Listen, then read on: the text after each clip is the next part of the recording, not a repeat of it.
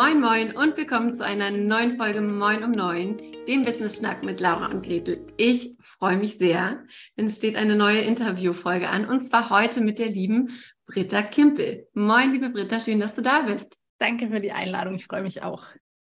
Und zwar ist Britta Diplompsychologin und hat außerdem die, und wahrscheinlich verhaspel ich mich gleich, Neuro-Embodied Soul Centering Methode entwickelt, bei der man mit dem Nervensystem arbeitet und das Nervensystem reguliert.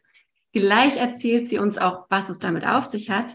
Ich bin aber ehrlicherweise ganz, ganz großes Britta-Fangirl, seit ich sie vor etwa zwei, drei Monaten kennengelernt habe und ja, einfach so festgestellt habe, die Frau hat ein großes Business aufgebaut und ist dabei sowas von Tiefen entspannt. Und ich dachte mir so, das muss sie uns erzählen, wie sie das gemacht hat. Und deswegen ist die Britta heute hier. Hallo nochmal. Hallo. Ja, hol uns doch mal ab. Was ist denn dieses Neuro Embodied Soul Centering, bei dem ich jetzt so froh bin, dass ich es fehlerfrei ausgesprochen habe? Ja, also es ist eine Coaching-Methode, die so das Ergebnis der letzten 20 Jahre meiner Erfahrungen und meiner Arbeit sind.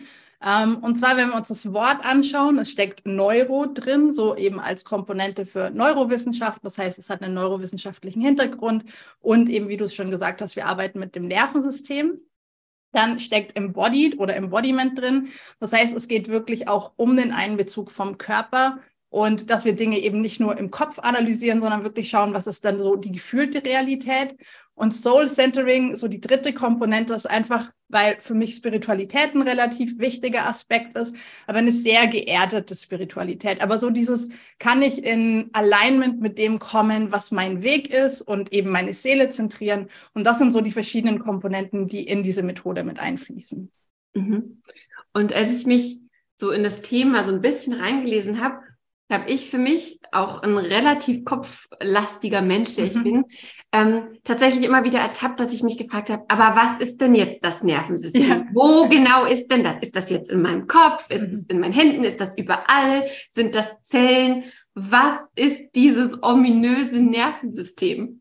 Ja, das ist eine sehr gute Frage. Und also letztendlich all die Aspekte, die du aufgezählt hast, die zählen mit rein. Also dein Nervensystem ist in deinem Kopf, dein Nervensystem ist in deinen Zellen, dein Nervensystem ist in deinem Körper. Wenn ich von Nervensystem spreche, dann spreche ich immer vom autonomen Nervensystem. Das heißt, das ist der Aspekt von unserem Nervensystem, in dem Dinge autonom, sprich automatisch ablaufen. Das heißt, das sind die Sachen, die mir nicht bewusst sind. Da fällt auf der körperlichen Ebene zum einen drunter dass meine Atmung einfach läuft, dass mein Herzschlag läuft, meine Verdauung läuft, mein Immunsystem. Das sind alles Sachen, über die ich mir keine Gedanken machen muss, wo ich nicht willkürlich den Befehl dazu geben muss, jetzt verdau mein Essen. Das heißt, das ist so der eine Aspekt.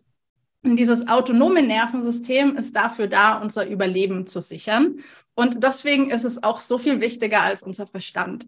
Weil immer wenn eine Gefahr irgendwo lauert, dann müssen wir in 0, nichts reagieren können. Und zwar viel schneller, als der Verstand checkt, dass da überhaupt eine Gefahr da ist. Weil wenn wir erst irgendwie die Gefahr suchen, die Gefahr verstehen müssen, die Gefahr analysieren, dann sind wir im Zweifelsfall schon tot. Und ich erkläre es immer mit dem Beispiel, wenn du in der Küche am Gemüse schneiden bist und das Messer fällt runter. Und das ist so spannend, seit ich dieses Beispiel verwende. Das ist wirklich so spannend, mich in dem zu beobachten, weil Messer fallen immer wieder runter. Ähm, aber du ziehst den Fuß zurück, noch bevor der Kopf eigentlich so richtig checkt, was los ist. Und du merkst dann einfach hinterher, oh, ich habe meinen Fuß zurückgezogen. Und deswegen, wenn wir mit dem Nervensystem arbeiten, dann sind da ganz viele Automatismen drin, die für uns sein können, wie im Fall von dem runterfallenden Messer. Das ist fantastisch, dass ich meinen Fuß zurückziehe, ohne drüber nachdenken zu müssen. Aber wenn es dann zum Beispiel um mein Business geht und ich will in die Sichtbarkeit kommen und mein Nervensystem assoziiert Sichtbarkeit mit einer Gefahr, dann ist es nicht so fantastisch, dass ich in die Flucht gehe, bevor ich mich sichtbar mache. Ähm, und deswegen eben finde ich das Nervensystem so eine wichtige Komponente in unserer Arbeit. Und ist es dann so, also es geht ja bei der Arbeit auch darum, das Nervensystem zu regulieren und Sicherheit zu schaffen. Versuchen wir unser Nervensystem dann auszutricksen oder was machen wir in, in dem Moment? Also, weil wir mhm. wollen ja als Unternehmerin in die Sichtbarkeit kommen. Es ist aber vielleicht unangenehm, vielleicht, ne, wir fühlen uns da einfach gar nicht wohl in der Situation. Wir wissen aber, es gehört dazu. Ist das ein Austricksen oder ist das ein Sicherheitsschaffen oder was ist das dann genau, was wir machen? Es ist wirklich ein Sicherheitsschaffen und Austricksen ist auch was, was auf Nervensystemebene nicht funktioniert. Und es gibt ja so diesen Spruch, fake it till you make it. Mhm. Um, ähm, und der kann für unser Nervensystem unter Umständen wirklich extrem schädigend sein und uns noch mehr in den Stressmodus bringen. Und zwar schauen wir uns immer an, wie groß ist die Diskrepanz von dem, was ich gerade tatsächlich fühle, zu dem, was ich mir im Kopf einrede. Und es gibt ja auch so diese schöne Welt der positiven Affirmationen. Und jetzt nehmen wir mal an, ich habe einen Tag, an dem es mir nicht wahnsinnig gut geht und dann fällt mir ein, ach, ich muss positiv denken und ich mhm. pinsel irgendwelche positiven Affirmationen drüber. Und wir haben im Gehirn eine Zentrale, die immer trackt, wie ist die Diskrepanz von dem, was ich fühle und dem, was der Verstand mir suggerieren will. Und je größer die Diskrepanz ist, desto mehr Stresshormone werden ausgeschüttet, weil wir einfach sozusagen an der Wahrheit vorbeileben. Also wir belügen uns selber. Und uns selber zu belügen, löst Stress im Nervensystem aus. Und je mehr Stress wir im Nervensystem haben, desto weniger Sicherheit haben wir. Und dann forciert sich wirklich so ein negativer Teufelskreis eigentlich von selber. Und deswegen, es geht wirklich darum, Sicherheit zu schaffen und nicht nur Sicherheit zu faken, weil faken wirklich mit dem Verstand, das geht nicht, sondern wir müssen es wirklich fühlen. Okay. Und ja, und wie funktioniert das? Kannst du das mal so auf, also wie, wie startet man damit? Wie fängt man damit an, ja. wenn man sagt, okay, boah, ich bin, weiß ich nicht, ständig gestresst oder du hast ja vorhin auch gesagt, am Körper vorbei, ne? Du, du hattest erwähnt, das autonome Nervensystem reguliert den Körper, das Immunsystem und so weiter wie ist das jetzt, wenn ich beispielsweise wie bei mir zum Beispiel auch ständig krank bin, das Gefühl habe, mein Gott, mein Kopf möchte gerne, mein Körper sagt nein. Ähm, was ist ein guter Start in die Arbeit mit dem Nervensystem? Ja. Also prinzipiell der beste Start ist erstmal in die Verbindung mit dem Hier und Jetzt zu kommen. Also weil ganz viele von den Sorgen oder von den Stressoren, die wir haben, ähm, sind Gedanken an die Vergangenheit oder eben Sorgen um die Zukunft. Das ist jetzt vielleicht in dem Fall, den du beschrieben hast, wo wirklich Erkrankungen, Entzündungen, Viren und so weiter da sind, nicht unbedingt. Trotzdem können wir, wenn wir unseren Fokus einfach aufs Hier und Jetzt lenken, können wir ein bisschen von dem Stress rausnehmen, eben vor allem diesen mentalen Stress. Ähm, mhm. und das ist einfach super simpel. Und ich weiß, dass jetzt gerade in der Nervensystemarbeit, das wird viel belächelt, weil die Tools, die wir nutzen, die sind so einfach, dass man sich denkt, so, ja, das kann es ja nicht sein. Also wenn es wirklich so simpel wäre, warum machen es nicht alle Leute? Und der Grund, warum wir es nicht machen, ist, dass ein gestresstes Nervensystem braucht Adrenalin, braucht irgendwie Action, braucht irgendwie auch den Stress. Das heißt, wenn ich einem gestressten Nervensystem sage, ähm, du musst irgendwie bei Vollmond dich dreimal im Kreis drehen, die Arme nach oben schmeißen und einmal in die Luft springen, das klingt irgendwie so, ja, ich kann was machen. Und das heißt, das Nervensystem, was so ein bisschen mehr unter Anspannung ist, hat das Gefühl, das bringt auch mehr, mhm. als wenn ich jetzt sage, komm im Hier und Jetzt an. Und im Hier und Jetzt ankommen können wir, indem wir zum Beispiel uns umschauen und wirklich bewusst sehen, was wir sehen können, bewusst hören, was wir hören können, bewusst fühlen, was wir fühlen können, vielleicht Kleidung auf der Haut, auch bewusst schmecken und riechen. Also es geht sehr um Sinneswahrnehmungen, weil Sinneswahrnehmungen sind immer im Hier und Jetzt. Wie gesagt, es wird schnell belächelt, aber das Fantastische, was ich dabei finde, ist, es braucht keinerlei Zeit aus meinem Alltag. Also ich muss nicht irgendwie, wenn ich eh schon viel zu tun habe, mir noch denken, oh, und jetzt kommt noch die Nervensystemarbeit obendrauf und jetzt muss ich mir hier noch mal eine halbe Stunde Zeit freischaufeln.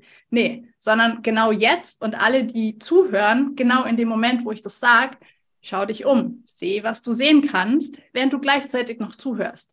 Mhm. Spür, wie sich dein Körper anfühlt, hör, was du hören kannst und so weiter. Und dieses Reinzoomen in den jetzigen Moment ist so das Erste, was das Nervensystem mehr in die Ruhe bringt. Der nächste Schritt wäre dann nicht nur die Verbindung zum Hier und Jetzt, sondern die Verbindung zum eigenen Körper aufzubauen. Ähm, du hast schon gesagt, du bist eher ein verkopfter Mensch. Ich war der verkopfteste Mensch auf der ganzen Welt und bin das natürlich in der Tendenz auch immer noch. Das heißt, für mich war der Körper ein gefährlicher Ort. Das heißt, ich habe irgendwie in meiner Kindheit und ich erinnere mich auch in meiner Teenagerzeit, wann immer irgendwas emotional wurde, wann immer ich irgendwas in meinem Körper gefühlt habe, war das so unsicher für mich, dass ich wirklich so mit dem Zoom in den Kopf gegangen bin und das analysiert habe, irgendwas mehr oder weniger Schlaues gesagt habe, um so diese Emotionalität der Situation zu entschärfen.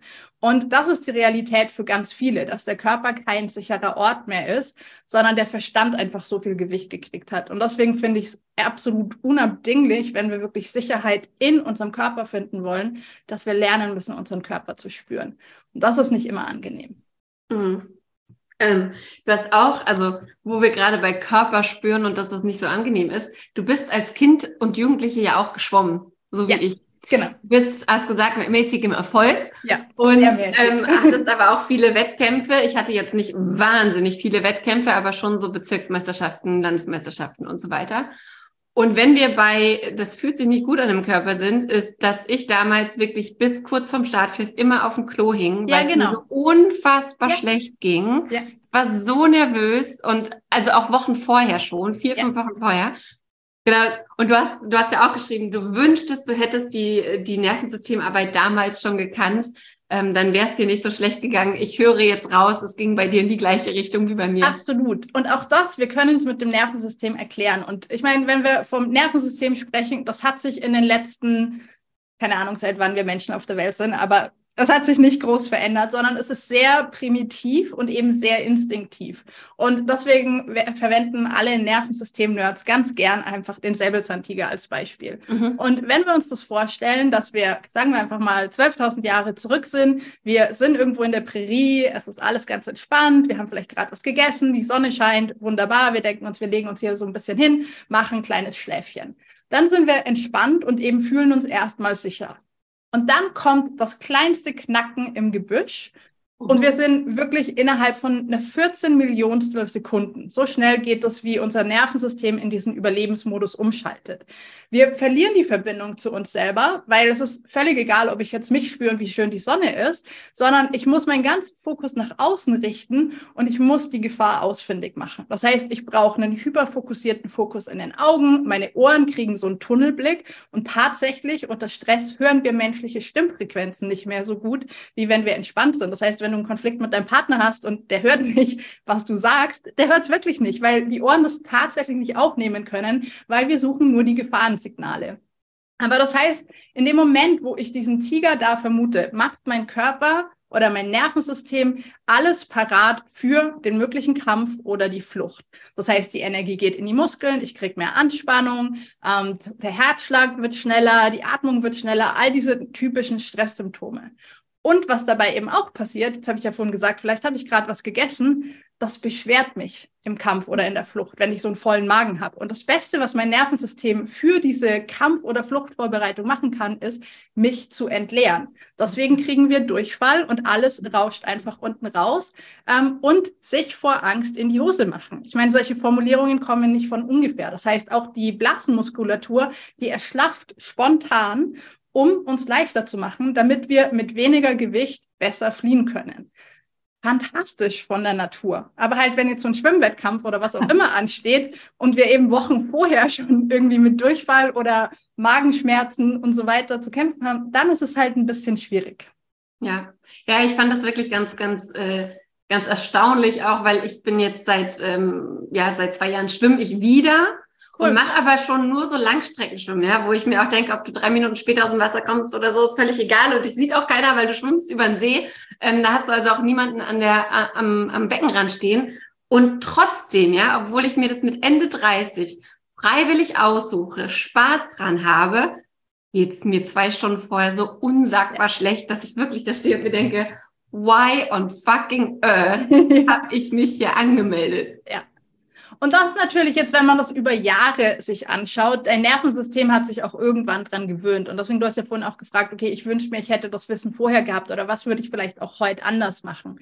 Und ja, vielleicht ist die natürliche Tendenz von meinem Körper trotzdem erstmal noch in diese körperlichen Symptome zu kommen und eben diesen Wettkampf oder dieses Schwimmen, was auch immer es ist, mit äh, einer Gefahr zu assoziieren. Aber wenn ich dann sozusagen wirklich sage, okay, ich komme im jetzigen Moment an, dann sind die Gedanken schon nicht mehr bei, oh, jetzt kriege ich bestimmt wieder Durchfall oder was halt alles meine Symptome sind. Ähm, ich komme im jetzigen Moment an, ich kann mich spüren, ich kann sogar meinen Körper berühren, um wirklich einfach zu sagen, hey, ich bin hier, es ist da, äh, alles ist gut, kein Säbelzahntiger, ich werde es überleben.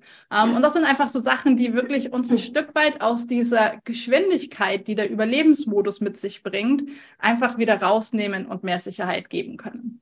Mhm. Und sag mal, du bist ja, du bist ja ein selbsterklärter Fortbildungsjunkie. ähm, zehntausende Stunden an Fortbildungspunkten, Stunden in jeglichen Bereichen. Was war das? Embodiment, Yoga, Hypnose, Trauma, Neurowissenschaften, Spiritualität, Trainings- und Methodenlehre, Coaching und so weiter und so fort. Ja, genau. Habe ich alles aufgeschrieben? Ich glaube, Astrologie habe ich sogar wahrscheinlich auf der Website vergessen zu schreiben. Gut, dass ah. wir drüber reden. das, das stand auf jeden Fall nicht drauf. Stimmt.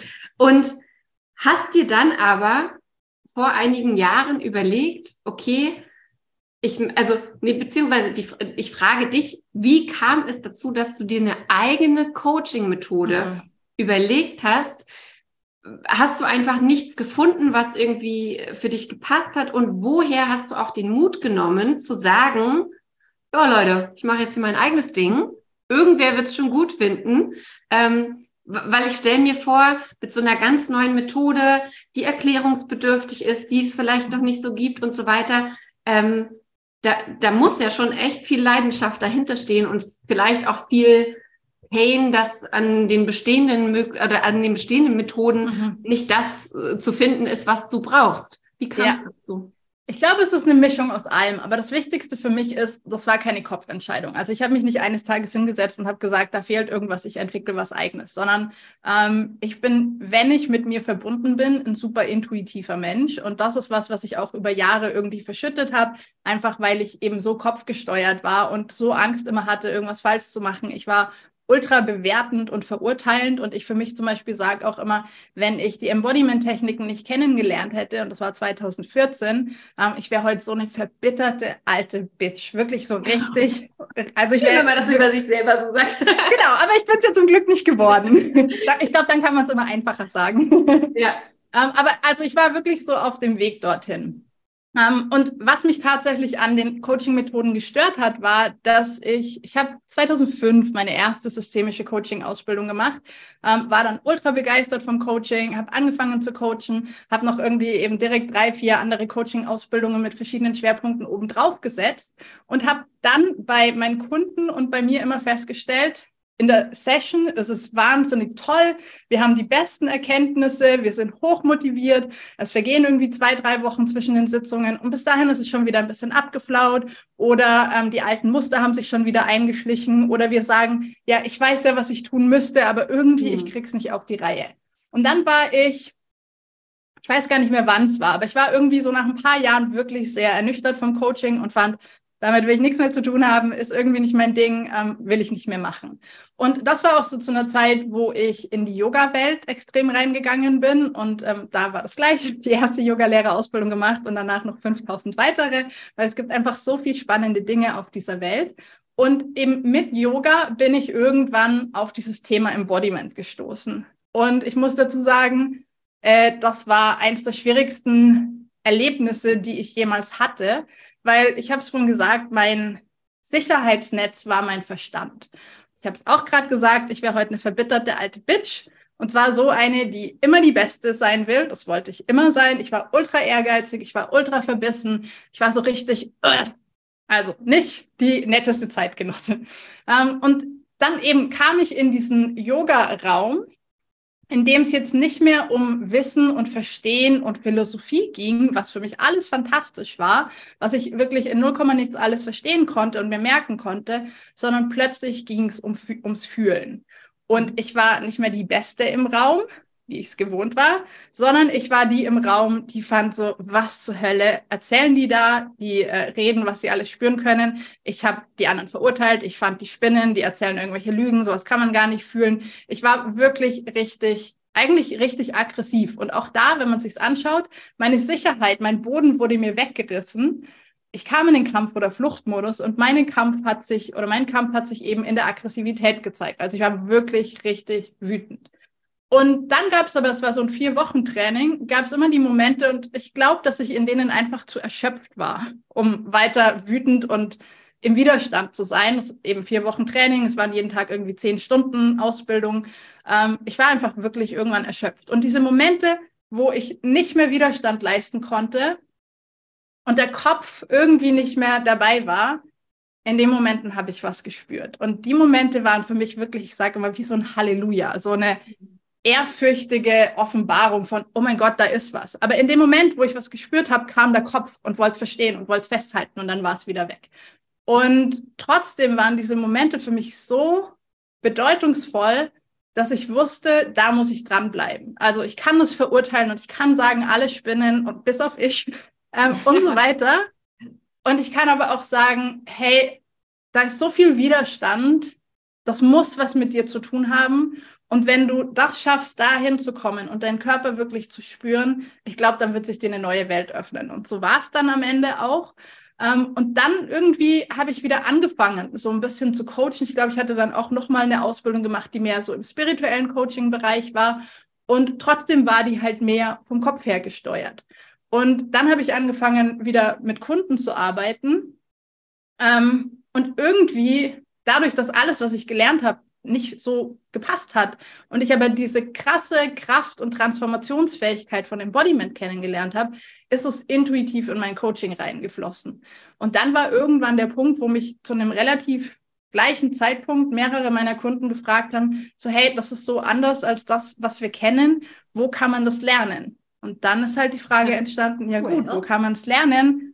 Ja, dann halt bei mir, oder? Ich meine, ähm, und so ist es entstanden. Und erst dann kam der Name und dann habe ich es ausformuliert und Grundprinzipien mhm. überlegt. Und das war auch nochmal ein sehr spannender Prozess, weil ich sozusagen das, was ich intuitiv gemacht habe, in eine Form bringen musste. Und ich muss auch gestehen, ähm, vor der ersten Ausbildung habe ich auch gedacht, so, ja, fuck, was, wenn man es nicht unterrichten kann? Also, weil es ist ja aus mir raus mhm. entstanden mhm. in dem Moment was ist, wenn das was mit mir zu tun hat und nichts ist, was man anderen beibringen kann? Und es ja. war wirklich vor der ersten Ausbildung eine Riesenangst, dass ich jetzt da die Ausbildung verkaufe und äh, man kann es gar nicht unterrichten und lernen. Aber es hat sich gezeigt, man kann es und das ist fantastisch und das mache ich jetzt. Sehr, sehr geil. Ich kann das auch, ähm, ich kann das ein Stück weit nachvollziehen, dass das du meintest mit diesem, oh, was ist das für ein Scheiß, was ist das für ein Scheiß. Ähm, weil ich tatsächlich, ich habe vor etwa zehn Jahren mir mal so einen Groupon-Gutschein gekauft für Kundalini-Yoga. Ja. 30 Euro Gutschein, 10 Sessions. Und ich gehe in die erste Session und denke mir, was für eine Scheiße. Und dachte dann so, okay, aber eine Stunde Yoga, 30 Euro, das ist zu viel. Du musst mindestens dreimal hingehen, dann, dann ist es okay. Dann hat jede Session irgendwie 10 Euro gekostet, dann ja. so alles fein, ne? Der Kopf Zweite Session hingegangen, was für eine grandiose Scheiße ist das denn hier? So eine Meditation mit Arme ausgestreckt, Minuten. Ich dachte, was ist das für ein Mist? Und war so erleichtert beim letzten Mal oder ne, dachte dann so, ja geil, das letzte Mal, heute noch, dann hast du es geschafft, dann hat sich das auch irgendwie gelohnt. Und dann sitze ich in dieser Meditation und plötzlich ist so, was kommt, was kommt, was ist, ja. das ist alles egal. Und ich dachte so, wer ist dieser Mensch? Ja. Also deswegen kann ich das so, so nachvollziehen. Ne? Manchmal braucht es dann so, okay, wir, wir bleiben wegen irgendwas rational drin. Und wenn wir dann das Glück haben, dass dann diese, diese Momente von Erkenntnis oder wie auch immer man das bezeichnen möchte, kommen, dann ist es so, holy shit, was ja. war denn, was war denn das? Ja. kann ich das reproduzieren? Und ich glaube, dass wir, dass wir dranbleiben können, braucht es aus meiner Sicht ein inneres Wissen, dass das genau das Richtige sein könnte, genau wegen dem Widerstand. Und ich beschreibe das eigentlich ganz gerne mal so, wenn man seine beiden Hände irgendwie voreinander nimmt und sie haben zehn Zentimeter Abstand, dann kann kein Widerstand da sein, weil die berühren sich nicht. Und mhm. Widerstand kann nur da sein, wenn ich beide Handflächen aneinander lege, also wenn eine Berührung da ist. Und deswegen sage ich für mich, wo immer ich Widerstand dagegen habe, den kann ich nur haben, weil es mit mir in Berührung ist, weil es irgendwie in Kontakt mit mir ist. Und das will ich näher erforschen. Und klar, am Anfang ist es halt mit der Widerstandshaltung. Und trotzdem glaube ich, ich mache das nur, wenn wirklich auch die Neugier da ist, diese Kontaktfläche oder diese Berührung und dieses, was hat es mit mir zu tun, zu erforschen. Mhm. Und jetzt habe ich ja eingangs gesagt, ähm, dass wir uns noch gar nicht so lange kennen und dass wir uns, dass wir uns kennengelernt haben und ich so fasziniert davon war, wie du diese Coaching-Ausbildung hast, die wahnsinnig erfolgreich ist und trotzdem mit so einer, ich würde fast sagen, Pippi Langstrumpf-Haltung daran mhm. geht. Wenn es mir Spaß macht, dann mache ich es. Wenn es mir gerade keinen Spaß mehr macht, dann mache ich es nicht oder ich ändere das. Und da hatte ich natürlich auch so zig Fragezeichen einfach aus Business Owner Sicht oder ja. aus Business Sicht. Wie funktioniert das denn? Wie verkaufst du deine Coaching Ausbildung? Ähm, ist das ganz viel einfach über Empfehlungen oder, ne, also wie, wie, wie viel Intuition ist da drin? Wie viel erprobtes System ist da drin? Mhm. Wie machst du das? Ja, also, es ist viel über Empfehlung tatsächlich. Ähm, jetzt gerade so die letzten Jahre, wo wir ähm, auch eben schon viele Coaches ausgebildet haben, die dann auch wieder rausgehen und ihre Kunden haben. Und wir kriegen tatsächlich oft die Kunden unserer ausgebildeten Coaches, die dann einfach noch tiefer gehen wollen. Ähm, also, das ist sicherlich ein Aspekt und ein großer Teil. Ähm, und ansonsten von dem, wie ich die Ausbildung verkaufe, ich glaube, ich verkaufe sie nicht aktiv. Und ich weiß nicht, ob man das jetzt hier als Verkaufslehrerin sagen darf. Ich rede sehr wenig tatsächlich. Ich darf alles sagen. Ähm, auch zum Beispiel in meinem privaten Umfeld oder ich differenziere da einfach. Ich habe ganz oft einfach keine Lust drüber zu reden. Ähm, ich bin begeistert vom Nervensystem und von Embodiment. Und das ist was, worüber ich eher spreche. Und ich lasse die Leute eher auf mich zukommen. Und mhm. ansonsten von dem jetzt, ich sage mal rein von der Businessstruktur, ist es alles Intuition die sich inzwischen für mich erprobt hat. Ähm, das heißt, ich schaue wirklich, was fühlt sich für mich richtig an. Und ähm, in den letzten Jahren bin ich da immer tiefer reingegangen und je mehr ich nur noch mit meiner Intuition mache, desto mehr Mails und Nachrichten von selbsternannten Experten kriegen wir, was ich alles ändern müsste, damit es noch mehr knallt. Also gerade Copywriting. Es gibt ja so diese Sachen, wie man seine Angebotsseite schreibt und was man alles sagen muss und ähm, ich habe es geschafft und dann schaffst du es auch und halt diese ganzen Chaka-Blabla-Geschichten. Ähm, und habe ich alles nicht. Ich schreibe das einfach aus dem Herz runter, dann liest es nochmal irgendjemand drüber, dann schauen wir, ist das eine sinnvolle Struktur, also schaut jemand aus meinem Team nochmal an und dann geht das auf die Webseite. Und wirklich, ich finde es so faszinierend zu sehen, also wirklich, je mehr das im Einklang mit mir ist, desto mehr Nachrichten kriegen wir von den Experten, was wir machen, was wir alles so nicht machen können, weil es nicht mhm. funktioniert. Ja, ja. Und das eine ist zum Beispiel auch eben, äh, also es gibt ja auch so diese Evergreen-Geschichten, das ist ein ähm, vorab aufgezeichnetes, wir haben ein Videotraining, ein dreiteiliges, ähm, das ist vorab aufgezeichnet, das kann man sich anschauen, da kann man mich kennenlernen, kann man meine Arbeit kennenlernen, kann das Interesse für Nervensystemarbeit kriegen oder auch nicht, beides wunderbar. Ähm, und wer Lust hat, kommt in die Ausbildung. Und das heißt, ich verkaufe das auch jetzt nicht mehr mit Live-Events oder irgendwas, sondern wirklich einfach das Videotraining. Und auch da war halt am Anfang vielfach die Stimme, ähm, die Leute müssen dich live erleben, die Ausbildung kostet über 5000 Euro, ähm, Evergreen für so teure Sachen funktioniert nicht. Und ich denke mir, ja, wenn man es nicht probiert, dann wird man es nie rausfinden. Und für mich funktioniert es wunderbar. Und das trägt natürlich auch dazu bei, dass ich ähm, mein Business sehr entspannt aufbauen kann, weil ich halt nicht jeden Monat irgendwie ein Live Training machen muss oder irgendwas, sondern dieses Videotraining ist da. Ich nehme es vielleicht alle zwei Jahre mal neu auf, weil ich irgendwie sage, es passt nicht mehr für mich oder ich sehe anders aus oder was auch immer die Gründe sein könnten. Die Farben, die wir verwendet haben, gefallen mir nicht mehr. Ähm, kann alles sein, aber es ist sehr, ich sag mal, mit einem geringen Aufwand und trotzdem so, dass ich sage, das habe ich gemacht und das funktioniert und das stimmt für mich in dem Moment, wo es stimmig ist und so läuft es dann einfach. Mhm. Ja, und du hast ja auch noch einen Podcast, äh, in dem du genau. auch wahnsinnig viel Wissen zu den unterschiedlichsten Themen rausgibst. Vielleicht möchtest du da noch mal kurz erzählen, ähm, ja, welche Themen das so sind und ja sind eigentlich genau die Themen. Also es ist wirklich Nervensystem, Embodiment, die Verbindung zu sich selbst wieder stärken ähm, und da einfach wirklich so ein bunter Blumenstrauß, weil für mich, also du kannst die ganze Welt mit dem Nervensystem erklären und ähm, gerade eben Sachen, wo wir uns im Weg stehen, wo wir uns irgendwie selbst sabotieren und Selbstsabotage ist einfach nur Selbstschutz aus Nervensystemsicht. Das heißt, es geht mal mehr um Business-Themen, es geht mal mehr irgendwie um ähm, einfach, wie kann ich entspannter werden. Also es ist wirklich so keine Ahnung, aber der rote Faden ist Embodiment, Nervensystem, Verbindung zu sich selbst. Sehr, sehr gut. Verlinken wir auf jeden Fall hier unter dieser. Folge. Genauso auch wie deinen Instagram-Kanal und deine Website. Die nächste Runde Coaching-Ausbildung startet im Oktober, wenn ich genau, informiert genau. bin. Genau. Super, dann habe ich noch eine allerletzte Frage. Du hast Fun Facts auf deine Seite gepackt, deswegen Fun Facts ziehen mich immer magisch an. Äh, wer sind denn Josh, Herr Pfeiffer und Jeannie?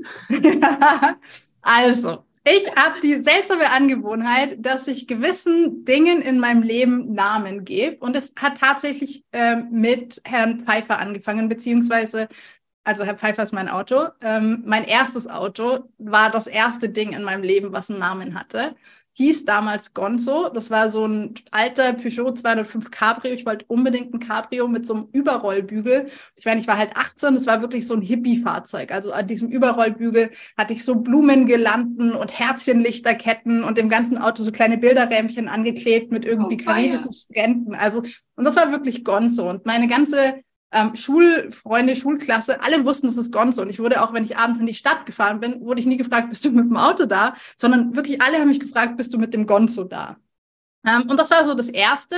Nach Gonzo kam dann Sir Winston. Win Sir Winston war auch ein Cabrio, ähm, aber ein bisschen ein schickeres. Und ähm, dann war es so dieses, okay, Gonzo war so der Hippie. Jetzt muss irgendwie so was schickeres, edleres her. Und dann fand ich irgendwie Sir Winston ziemlich gut. Ähm, und jetzt eben mein drittes Auto ist Herr Pfeiffer. Das ist so ein stinknormales, langweiliges Auto, so gesetzter alter Herr mit Hut. Der ist irgendwie verlässlich, der ist nicht wirklich aufregend und das ist Herr Pfeiffer. Und mit denen irgendwie hat es angefangen. Und ähm, Genie ist meine Lieblingspflanze. Das ist mein chinesischer Geldbaum, den ich irgendwann von einer Freundin gekriegt habe, wo es finanziell noch nicht so schwierig war, äh, so gut war. Ähm, und ich habe wirklich, also ich habe keinen grünen Daumen. Ich töte jede Pflanze. Aber es war mir so wichtig, Chini nicht zu töten. Deswegen hat sie einen Namen gekriegt, dass sie eine Beziehung zu ihr aufgebaut hat. Ähm, sie lebt immer noch, wirklich sehr erstaunlich.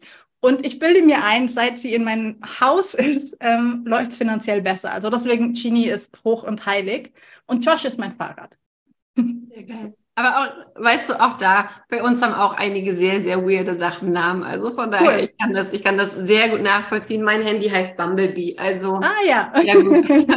es ist, was es ist. Und äh, das fand ich so witzig, als ich das gelesen habe. Da musste ich auf jeden Fall einmal nachfragen. Cool.